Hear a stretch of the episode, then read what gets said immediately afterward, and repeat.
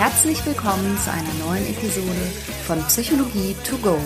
Das ist dein Podcast für hilfreiche Gedanken und Impulse direkt aus meiner psychotherapeutischen Praxis. Knibbeln, knabbern und zupfen. In der heutigen Podcast-Episode Psychologie to go geht es um sogenannte Impulskontrollstörungen, und zwar heute insbesondere ums Fingernägelkauen, ums Haare ausreißen und um Skinpicking. Die drei habe ich mal exemplarisch rausgesucht. Aber bevor es losgeht, wie immer noch mal ein bisschen was vorweg. Und zwar hatte ich ja schon vor kurzem angekündigt, dass der Podcast ein bisschen professioneller werden wird. Und das zeigt sich zum einen darin, dass ich für diese heutige Episode erstmals einen Sponsor gewinnen konnte, und zwar Blinkist. Dazu erzähle ich dir später noch was. Dann haben sich ganz tolle Interviewgäste, also ich möchte mal fast sagen, bei mir eingeladen.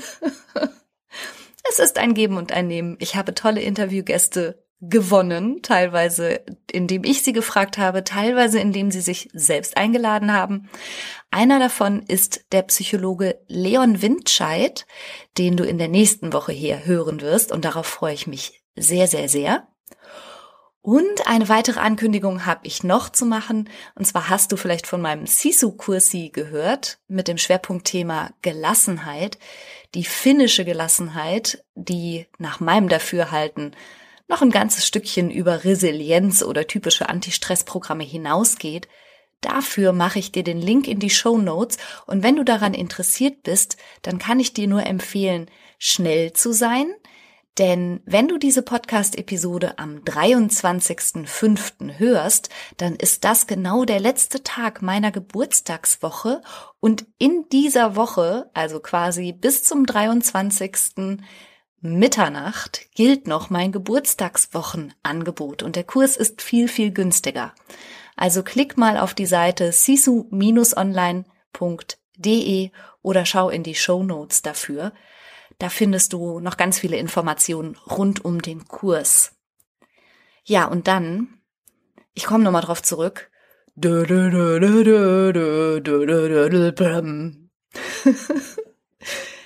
Ganze drei Leute haben erkannt, was das für ein Podcast ist. Ich bin ein bisschen enttäuscht. Es zeigt natürlich auch, in was für einer Bubble ich lebe, dass ich dachte, das muss so gut wie jeder kennen. Aber gut, ich lasse es mal so stehen. Ich gebe einen weiteren kleinen Hinweis auf diesen meinen Lieblingspodcast. Es ist ein zauberhafter Podcast, aber mehr möchte ich jetzt wirklich nicht verraten. Ja gut, vielleicht noch ein Hinweis. Es ist möglicherweise kein Podcast, der originär für sehr erwachsene Menschen gedacht ist. Obwohl, die Fans der ersten Stunde sind definitiv sehr erwachsen, so wie ich. Aber gut, jetzt habe ich wirklich, wirklich genug verraten. Kommen wir zum Thema. Ich möchte heute über ganz spezielle Impulskontrollstörungen sprechen. Also Störungen, wie der Name schon sagt, in denen es den Betroffenen nicht gelingt, einen Impuls zu kontrollieren, sondern eben diesem Impuls stattzugeben, obwohl sie wissen, dass das vielleicht schädliche oder negative Konsequenzen hat, vielleicht sogar schmerzhafte Konsequenzen, und sie unter der Ausführung dieses Impulses letztlich mittel- oder längerfristig sogar leiden. Ganz, ganz verbreitet ist ja zum Beispiel das Fingernägelkauen. Das ist etwas, was so im Heranwachsen tatsächlich, so habe ich das zumindest in Studien gelesen, fast die Hälfte aller Jugendlichen zeigt. Also jeder zweite Jugendliche nahezu kaut und knibbelt an seinen Fingernägeln oder an der Nagelhaut, manchmal auch sehr massiv, also bis hin zu blutigen Verletzungen oder so, dass es zu Entzündungen des Nagelbetts führen kann. Und das finde ich schon eine Menge, also es ist eine, eine große Anzahl. Und das reduziert sich aber, bis dann im Erwachsenenalter immerhin noch jeder Zehnte ungefähr an seinen Fingernägeln kaut. Und das ist keine psychische Störung in dem Sinne. Ich möchte das auch nicht pathologisieren, obwohl ich gleichzeitig weiß, dass viele Menschen zumindest insofern unter dem Fingernägelkauen sehr leiden, weil sie sich zum Beispiel schämen, wie das aussieht oder weil es ihnen einfach weh tut. Also jeder, der mal so eine kleine Verletzung an der Nagelhaut hatte oder wirklich ein entzündetes Nagelbett, weiß ja auch, wie unglaublich schmerzhaft das sein kann. Also richtig schön findet das, glaube ich, niemand mit so ganz runtergekauten Fingernägeln herumzulaufen oder eben auch diese Schmerz- und Berührungsempfindlichkeit auszuhalten. Und trotzdem ist es unfassbar schwer, mit dem Fingernägelkauen aufzuhören. Und das ist eben genau das, wie ich schon sagte, was diese Impulskontrollstörungen so bemerkenswert macht, weil sie etwas sind, was einerseits so viel Qual auslöst und so viel Leid und teilweise auch so viel Scham und dennoch in dem Moment, wo es darum geht, so schwer beherrscht werden kann. Die Ursachen, warum Kinder und Jugendliche vor allen Dingen an den Fingernägeln kauen, die sind so ein bisschen schwammig und in meinen Augen auch noch so wenig durchleuchtet. Aber ganz allgemein kann man, glaube ich, sagen, dass dahinter eine hohe Anspannung steht, vielleicht unverarbeitete und unausgedrückte Gefühle sowie Angst oder vielleicht auch Aggression und dass über das Fingernägelkauen in irgendeiner Art und Weise eine Affektabfuhr erzielt werden soll. Also diese Manipulation an den eigenen Fingernägeln, vielleicht sogar auch in Verbindung mit diesen kurzen Schmerzreizen, soll irgendwie die Affekte anscheinend ableiten und darüber vielleicht ein bisschen regulieren. Überhaupt ist allen Impulskontrollstörungen auch ein bisschen gemeinsam. Und übrigens, Fingernägel kauen gehört gar nicht im engeren Sinne zu den Impulskontrollstörungen, die jetzt in der ICD-10 stehen. Also in der International Classification of Diseases, Kapitel F63, wirst du Fingernägel kauen nicht finden.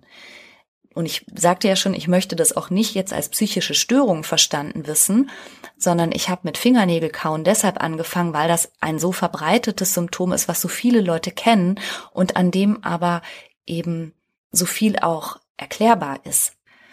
Also gemeinsam haben jedenfalls all diese Impulskontrollstörungen, dass sich vorher häufig eine starke Anspannung, eine Unruhe, ein inneres Kribbeln oder eine Nervosität aufbaut und dann das jeweilige Verhalten, ob das jetzt Knibbeln oder Fingernägel knabbern oder an den Haaren zupfen ist, whatsoever.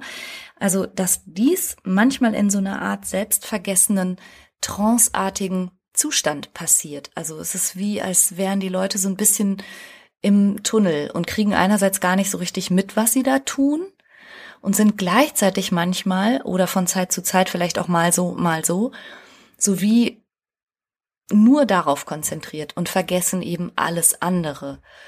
Und das scheint auch Teil des Effekts zu sein, warum man das eigentlich immer wieder macht. Denn in dem Moment selbst besteht kein Leidensdruck, sondern der setzt in der Regel irgendwann kurz hinterher ein. Wie Manche beschreiben das so, als würden sie dann wieder zu sich kommen. Also wenn zum Beispiel Blut fließt oder sowas. Und dann, dann setzt eher das ungute Gefühl ein. Manchmal auch Scham oder dass man denkt, oh Mist, ich wollte das eigentlich nicht mehr machen. Also diese starke Anspannung, die dann in dem ausgeübten Impuls eine Entspannung findet, das ist sehr typisch. Also der Ablauf ist große Anspannung, dann wird dem Impuls stattgegeben, dann erstmal Erleichterung und hinterher dann manchmal Selbstverurteilung, Scham, Selbsthass und dadurch begünstigt aber stärkere Anspannung. Und ich hatte ja schon gesagt, dass häufig bei den Kindern und Jugendlichen, die mit dem Fingernägel kauen irgendwann beginnen, offensichtlich eine, sagen wir mal, irgendwie aus dem Lot geratene psychische Verfassung zugrunde liegen kann, irgendein emotionaler Aufruhr, eine Anspannung, ein Druck. Und das macht es natürlich überhaupt nicht besser, wenn dann irgendwelche außenstehenden Bezugspersonen oder Mitschüler oder wer auch immer dann noch beginnt, Druck auszuüben. Und ja, so Sprüche wie lass das doch mal helfen natürlich überhaupt nicht. Wenn das wirklich stark ausgeprägt ist und vielleicht auch wirklich zu Verletzungen führt oder sehr quälend für die betroffene Person ist, dann ist auch im Fall von ausgeprägtem Fingernägelkauen vielleicht schon mal ein Kinder- und Jugendlichenpsychotherapeut hinzuzuziehen, der helfen kann, den zugrunde liegenden Stress aufzuspüren und zu lösen. Also das muss man dann vielleicht mal in Betracht ziehen. So rein auf der Symptomebene kann man beim Fingernägelkauen zum Beispiel einen bitteren Fingerlack, ähm, ein Fingernagellack einsetzen, der so widerlich schmeckt, dass man mit dem Mund gar nicht rangehen möchte. Manche Betroffenen helfen sich mit, indem sie Pflaster drum wickeln um die Fingerkuppen. Und manchen gelingt es auch, wenn sie die Auslöser identifiziert haben oder schon frühzeitig sozusagen bemerken, wenn sie wieder in diese angespannte Stimmungslage kommen, dass sie sich auf ihre Hände draufsetzen oder sich ablenken oder so. Falls du Erfahrung mit dem Fingernägelkauen hast und auch noch weißt, wie du es vielleicht wieder losgeworden bist, wäre ich super interessiert daran, dass du vielleicht mal bei Instagram reinschaust. Ich mache wie immer auch zu dieser Podcast-Episode einen kleinen Beitrag bei Instagram und vielleicht magst du deine Tipps darunter teilen. Denn ich muss ganz ehrlich sagen, ich habe früher an den Fingernägeln gekaut, also wirklich auch teilweise fies, ouch, aber ich kann mich gar nicht mehr erinnern, wann und warum das aufgehört hat. Also ich gehöre jetzt nicht zu dem jeden zehnten Erwachsenen, der Fingernägel kaut. Es ist einfach irgendwann weg gewesen und ich kann überhaupt nicht mehr sagen, wie es dazu kam. Aber vielleicht hast du noch praktische Tipps, was man gegen das Fingernägelkauen unternehmen kann. Jetzt kommt Werbung.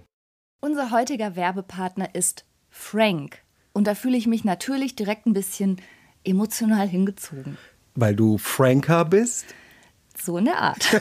Nein, aber tatsächlich fühle ich mich deshalb auch hingezogen, weil ich denke, boah, mit drei Söhnen hätten wir das mal gerne früher gekannt, oder? Du meinst einen so günstigen Mobilfunktarif in so einem guten Netz? Genau.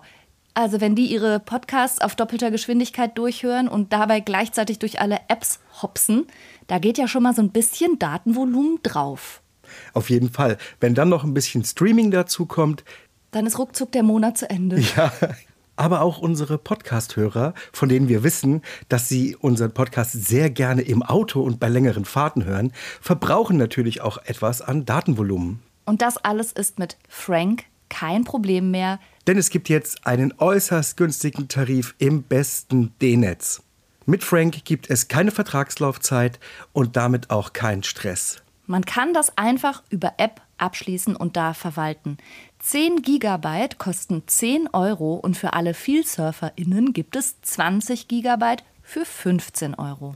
Und das ist wirklich, also wirklich so ein gutes Angebot. Und nicht nur, dass ihr neben diesem super Tarif auch noch eine AllNet-Flat habt und natürlich im auch getestet besten Telekom-Netz mit 5G surfen könnt, Nein, ihr könnt das sogar auch monatlich kündigen, was ich total gerne mag, ehrlich. Diese ganzen Vertragslaufzeiten ist gar nicht so meins, ne? Ja, ich weiß. Monatliche ja. Kündbarkeit ist Freiheit. Man ist also Frank und Fry. Ja. und das Beste ist, bis zum 30.06. gibt es nochmal 4 Gigabyte on top. Es gibt dann also 14 Gigabyte für 10 Euro oder 24 für 15 Euro. Und zwar mit dem Code Psychologie 4. Also sichert euch jetzt bis zum 30.06. mit dem Code Psychologie, großgeschrieben, 4, dauerhaft 4 GB monatlich extra.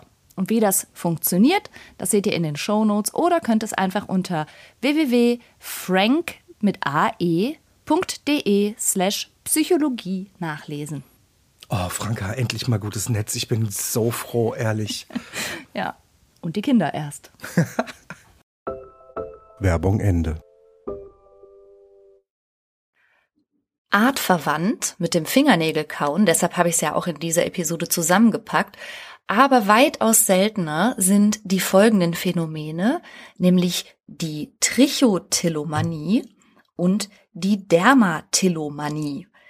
Da stecken die Worte drin Tillein für Rupfen und Mania für Wahnsinn. Also es geht um Haarrupf-Wahnsinn und Hautrupf-Wahnsinn. So haben es die Griechen jedenfalls benannt. Man nennt das auch Skin Picking oder Akne excoriae.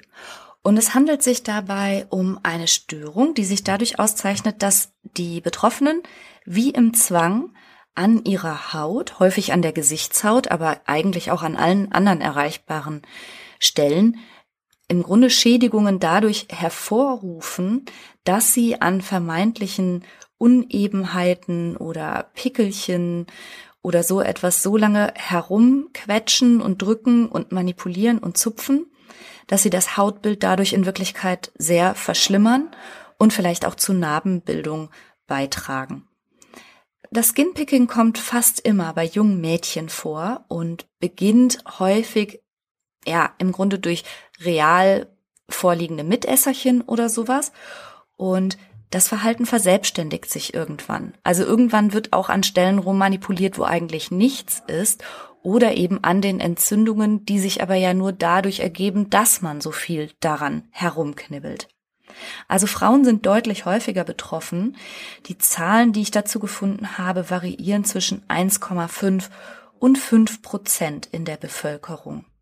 Ich muss mich entschuldigen übrigens, falls du im Hintergrund Geschrei hörst. Ich werde nicht von Berserkern überfallen, falls sich das so anhören sollte, sondern mein Mann und meine Kinder spielen mit der VR-Brille irgend so Wikinger-Spiel und sie tragen Kopfhörer. Sie hören nicht, wie laut sie da gerade eskalieren.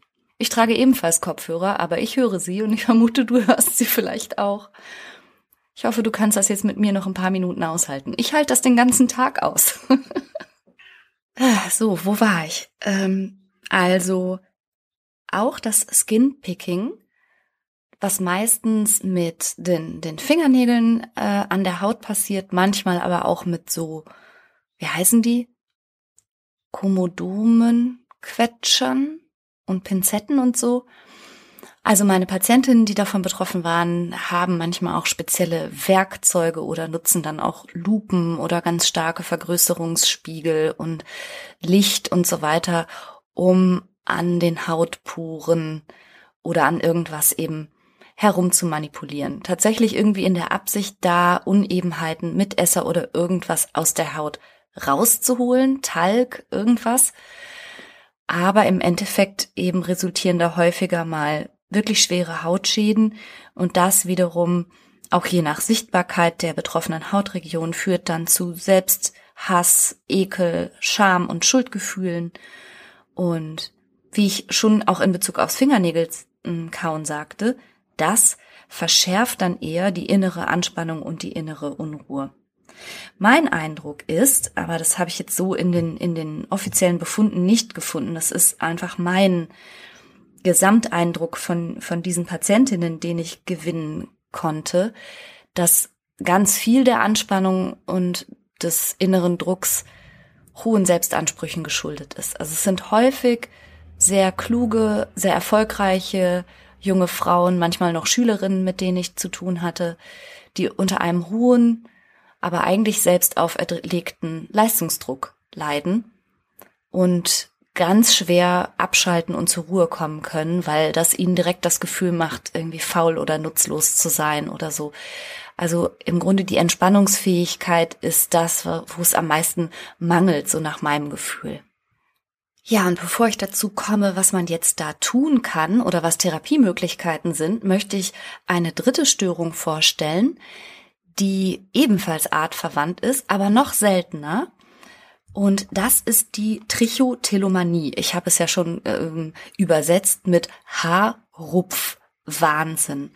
Die Trichotillomanie, die ist dadurch gekennzeichnet, dass die Betroffenen sich Körperbehaarung, also das können auch die Wimpern oder die Augenbrauen sein oder eben aber auch Kopfhaare, auszupfen und in einer Art, ähm, ja häufig aus so einem ritualisierten Akt, sagen wir mal, die Haare dann zwischen den Fingern drehen oder die Haarwurzel genau untersuchen und manchmal dann die Haare auch runterschlucken. Das nennt man dann Trichophagie. Das geht häufig so zusammen. Und die Trichotillomanie ist in vielerlei Hinsicht noch ein bisschen problematischer vielleicht als die anderen ähm, beschriebenen Impulskontrollstörungen.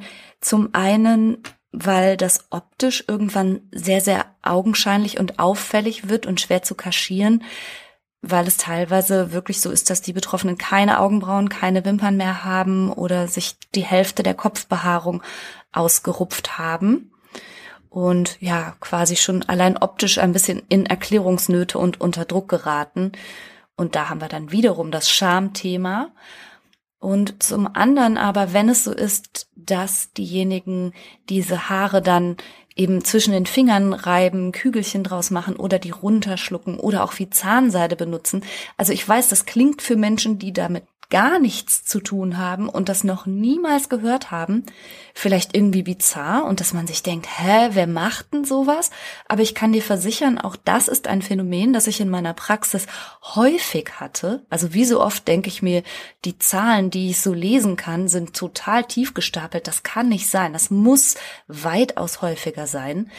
Also das ist nicht selten. Und solltest du betroffen sein und dich vielleicht dafür schämen und denken, du bist die Einzige oder der Einzige, der heimlich still und leise und immer, sobald du alleine bist, sowas macht, du bist nicht allein. Es ist nicht so selten und allein ich in meiner kleinen Dorfpraxis habe das wirklich schon oft gesehen. Das Problem an der Trichotillomanie beziehungsweise vor allen Dingen dann an der Trichophagie, das heißt, wenn du die Haare runterschluckst, ist, dass dein Magen diese Haare nicht verdauen kann. Also im Tierreich, Katzen zum Beispiel die Haare runterschlucken, würgen die ja dann als Knäuel wieder aus. Aber dies, äh, das ist bei Menschen jetzt ja nun mal nicht vorgesehen. Und so kann es sein, dass diese Haare im Magen und auch im Darmtrakt sich verklumpen und richtig wie so, wie so große, verfilzte Riesen-Dreadlock-Kissen sich letztlich im Magen die ganze Zeit immer breiter machen. Und das kann dann natürlich letztlich richtig zu ernsthaften Gesundheitsproblemen führen. Und man weiß, dass die das, äh, das Skinpicking, aber vor allen Dingen auch die Trichotillomanie in einem hohen Prozentsatz auch assoziiert ist mit anderen psychischen Erkrankungen. Also viele Menschen mit Skinpicking-Störung oder auch einer Trichotillomanie haben darüber hinaus eine andere psychische Erkrankung und solltest du zu den Betroffenen gehören, würde ich dir schon empfehlen, an dieser Stelle einen Psychotherapeuten aufzusuchen. Insbesondere hat sich bei den Impulskontrollstörungen wieder mal die kognitive Verhaltenstherapie bewährt, also zum einen sollten im Rahmen einer Therapie natürlich die zugrunde liegenden emotionalen Probleme aufgespürt werden und vielleicht ist auch noch ein Auslöser eruierbar. Wobei man ehrlicherweise sagen muss, dieser, dieser zwanghafte Charakter, den das Verhalten irgendwann gewinnt und dieser starke Drang und Druck, das auszuüben, der ist irgendwann auch automatisiert und nicht mehr gekoppelt an einen wahnsinnig speziellen Auslöser, sondern irgendwann reicht es vielleicht auch einfach ein bisschen gereizt zu sein, ein bisschen gelangweilt, ein bisschen müde oder einfach nur allein. Also dann braucht es auch keine speziellen Auslöser mehr, sondern das Verhalten ist quasi automatisiert, ritualisiert und dient dann vielleicht einfach ganz allgemein so einer gewissen Spannungsabfuhr. Das müsste man in der Therapie dann gucken. Aber grundsätzlich, weil es eben so stark assoziiert ist, zum Beispiel mit Depressionen oder auch mit Angststörungen und anderen wie man so sagt, neurotischen Störungen, würde ich damit auf jeden Fall zu einem Therapeuten gehen, um die emotionalen und psychischen Schieflagen vielleicht mal ein bisschen zu begucken. Zu so einer Therapie würde jedenfalls auch ein gutes Stressmanagement gehören, also zu schauen, unter welchem Druck stehe ich, wo mache ich mir Stress selber, welcher Stress ist vermeidbar und wie kann ich mit dem unvermeidbaren Alltagsstress vielleicht ein bisschen gesünder umgehen. Perfektionismus ist eben nach meiner Erfahrung auch häufig ein Thema in diesen Therapien und dann ist die Verhaltenstherapie aber ja als pragmatische Vertreterin ihrer Zunft auch einfach sehr an den Symptomen orientiert. Also man kann natürlich auch ganz pragmatisch gucken, wie kann ich dieses Verhalten stoppen. Zum Beispiel bei dem Fingernägelkauen hatten wir ja schon gesagt, es gibt diesen bitteren Lack. Und so kann man natürlich, wenn man unter Trichotillomanie leidet, vielleicht die Haare immer in einem Zopf oder in einem Dutt tragen oder ähm, sich zum Beispiel künstliche Wimpern dran kleben, die es einfach erschweren, an die echten Wimpern dran zu kommen. Oder im Fall der sogenannten Knibbelakne oder Akne excorier die Spiegel abzuhängen oder auch sich einen riesengroßen Aufkleber auf den Spiegel zu machen in der leuchtenden Farbe, der einen einfach nochmal kurz aufmerksam macht, was man gerade im Begriff ist zu tun. Also insbesondere, wenn es schon diesen, diesen tranceartigen, selbstvergessenen Zustand immer hat, dann hilft einem alles, was einen ganz kurz stoppt, diese Verhaltenskette zu starten. Also man kann sich da vielleicht ein bisschen selber austricksen und es sich schwerer machen, die Symptomatik auszuüben und es sich gleichzeitig leichter machen, das Verhalten nicht zu zeigen. Und da ist ein ganz erfolgversprechender Ansatz das sogenannte Habit Reversal.